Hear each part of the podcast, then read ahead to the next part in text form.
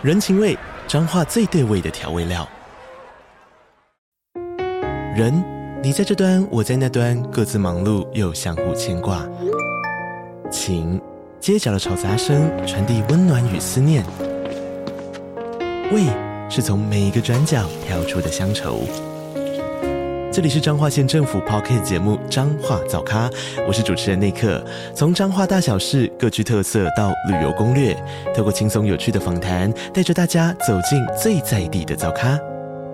准备好了吗？彰化的故事，我们说给你听。以上为彰化县政府广告。大家好，欢迎来到 Yuki 的科学研讨会。剧情以原作漫画为主，今天要带来第七集。每月一件礼物威胁事件，对应漫画是单行本第四卷第三十到三十二话。最近一直都没有新一的消息，小兰非常担心他的安危。柯南觉得他肯定是遇到什么麻烦的问题吧。小兰怀疑，难道新一的功力减弱了吗？此时有位委托人带着一大堆玩具来访侦探事务所，柯南看到他的手指食指上有一道痕迹。委托人名叫小川雅行。他表示，大约从两年前开始，每个月都会收到钱还有玩具，但寄件人的资讯全是假的。我有一个五岁的儿子永泰，寄件的金额每个月都是一百万，金额已经累积有两千五百万了。永泰因为每月都会收到玩具，所以很高兴。可是那些钱是绝对不能收的。柯南猜想，会不会是病患送的呢？这位叔叔应该是外科医生吧？如果是曾经帮助过的病患。为了表达谢意而偷偷送礼也就不奇怪啦。会知道叔叔是外科医生，是因为叔叔的食指上有细细的痕迹。外科医生在进行手术的时候，通常会用两手的食指固定细线，以缝合病人的伤口，而且手上还留有一些消毒药水的味道。医生表示，正如柯南所说，早上才刚完成一场紧急手术而已。小兰觉得柯南好厉害哦，简直就是。小兰想起先前和新一在热带乐园的回忆。医生请小五郎看他今天收到的一封信，除了钱以外，没有其他奇怪的地方。可是平常都是用更大的包裹，里面会放玩具跟钱一起寄过来，今天却只有这封信而已。信上写着两千五百万元已全部付清，仅以此笔款项达成交易。柯南疑惑着，为何这些玩具上面都没有条码呢？现在已经买不到这类的玩具了，且上面还有些破损。小狼觉得对方是故意寄送这些旧玩具，说不定只是恶作剧吧。小兰心想，刚才不是爸爸推理的，全是因为柯南的诱导。难道这孩子？柯南猜测，该不会寄件人是想向医生买什么东西呢？信上写的内容大概就是这个意思啊。医生想起在医院里就挂着一幅祖父留下来的画。那幅画据说价值两千五百万。接着，柯南等人动身前往米花综合医院。来到医院后，又收到一件要给医师的包裹，这次是牵牛花。医生表示，这花是从两年前开始送来医院的，每年固定在八月三日这天送来。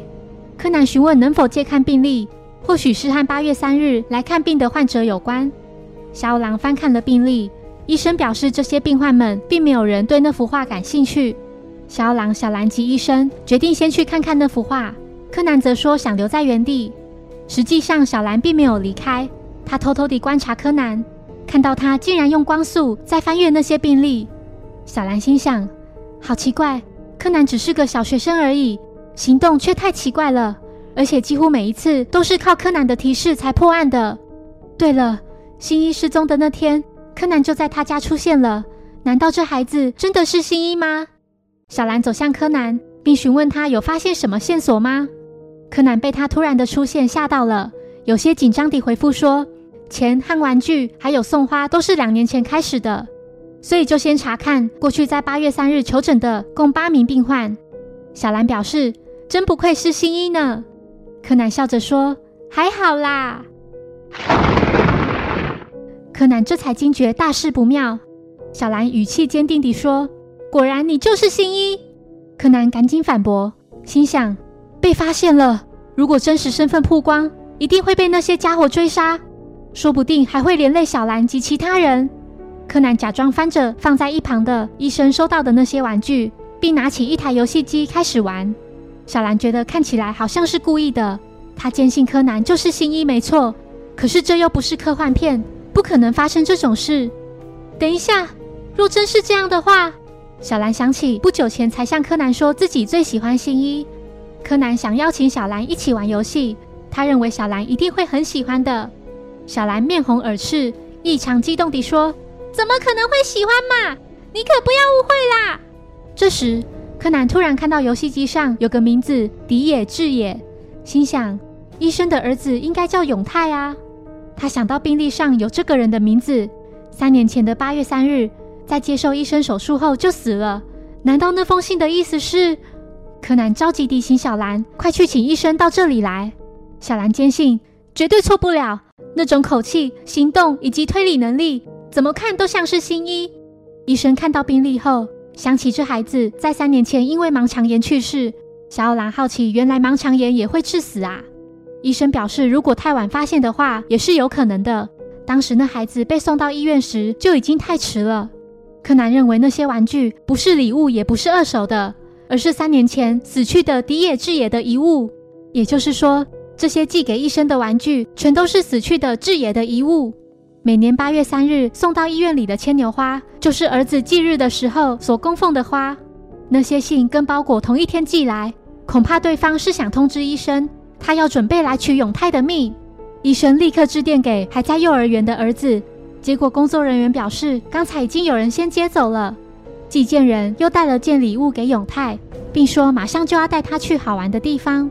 他偷偷地从身上拿出一把刀，心想：志野，你一个人很寂寞吧？爸爸马上就带个同伴过去陪你。柯南等人不停地在附近寻找。医生看到永泰就在不远处的公园里。在犯人准备将刀子刺向永泰时，柯南向一旁的小朋友借了足球，并用增强踢力球鞋把足球踢向嫌犯。小兰心想：难道刚才的球是柯南踢的？犯人不放弃，拿刀准备杀了永泰。他激动地对医生说：“我就是三年前因为你的手术失误而死的志野的父亲。你能了解失去宝贝独生子的心情吗？从那之后，只剩下儿子的骨灰，还有两千五百万元的保险金。我要用这些钱来交换你儿子的命，把志野的玩具和他最喜欢的牵牛花寄给你。这些都是我内心的痛苦及怨恨。”我要让你尝尝失去儿子是什么样的滋味。医生跪下来对犯人说：“拜托你别这么做，你杀了我好了，请放了我儿子，求求你。”永泰转头对着犯人说：“原来是这样，送玩具给我的人就是叔叔啊！谢谢你，叔叔，我都有很小心地玩哦。”犯人似乎从永泰身上看见了志野的影子，他放开手上的刀子，跪在地上，痛哭失声地喊着志野的名字。永泰安慰他说：“怎么了，叔叔？是不是爸爸他们说了不好的事？”犯人哭着回复：“不是这样的，小朋友，不好的人是叔叔才对。我一开始就知道那并不是手术失误，可是我……我……”犯人痛哭失声，眼泪不停地落下。小狼请小兰报警，却被医生阻止。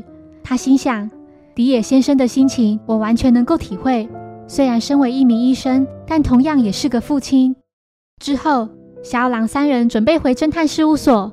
小兰觉得柯南真不愧是名侦探呢。柯南嗅到情况不妙，声称自己有点事要忙，请两人先回去。晚上回到家后，小兰提到岸田老师好像要结婚了。柯南悠哉地坐在沙发上回应说：“哦，那个大猩猩老师啊。”小兰直问柯南为何会知道他高中老师的事呢？之前就一直觉得很奇怪。果然，柯南就是新一，对吧？这时，事务所的电话响起，柯南请他快接电话。小兰很不耐烦地接起电话，没想到电话那头传来新一的声音。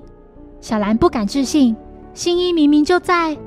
原来是柯南事先拜托阿笠博士，请他用变声器假冒自己的声音致电给小兰。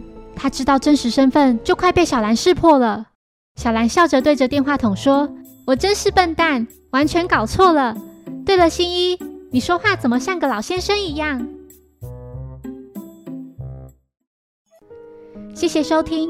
如果喜欢本节目，欢迎小额赞助给我支持，谢谢。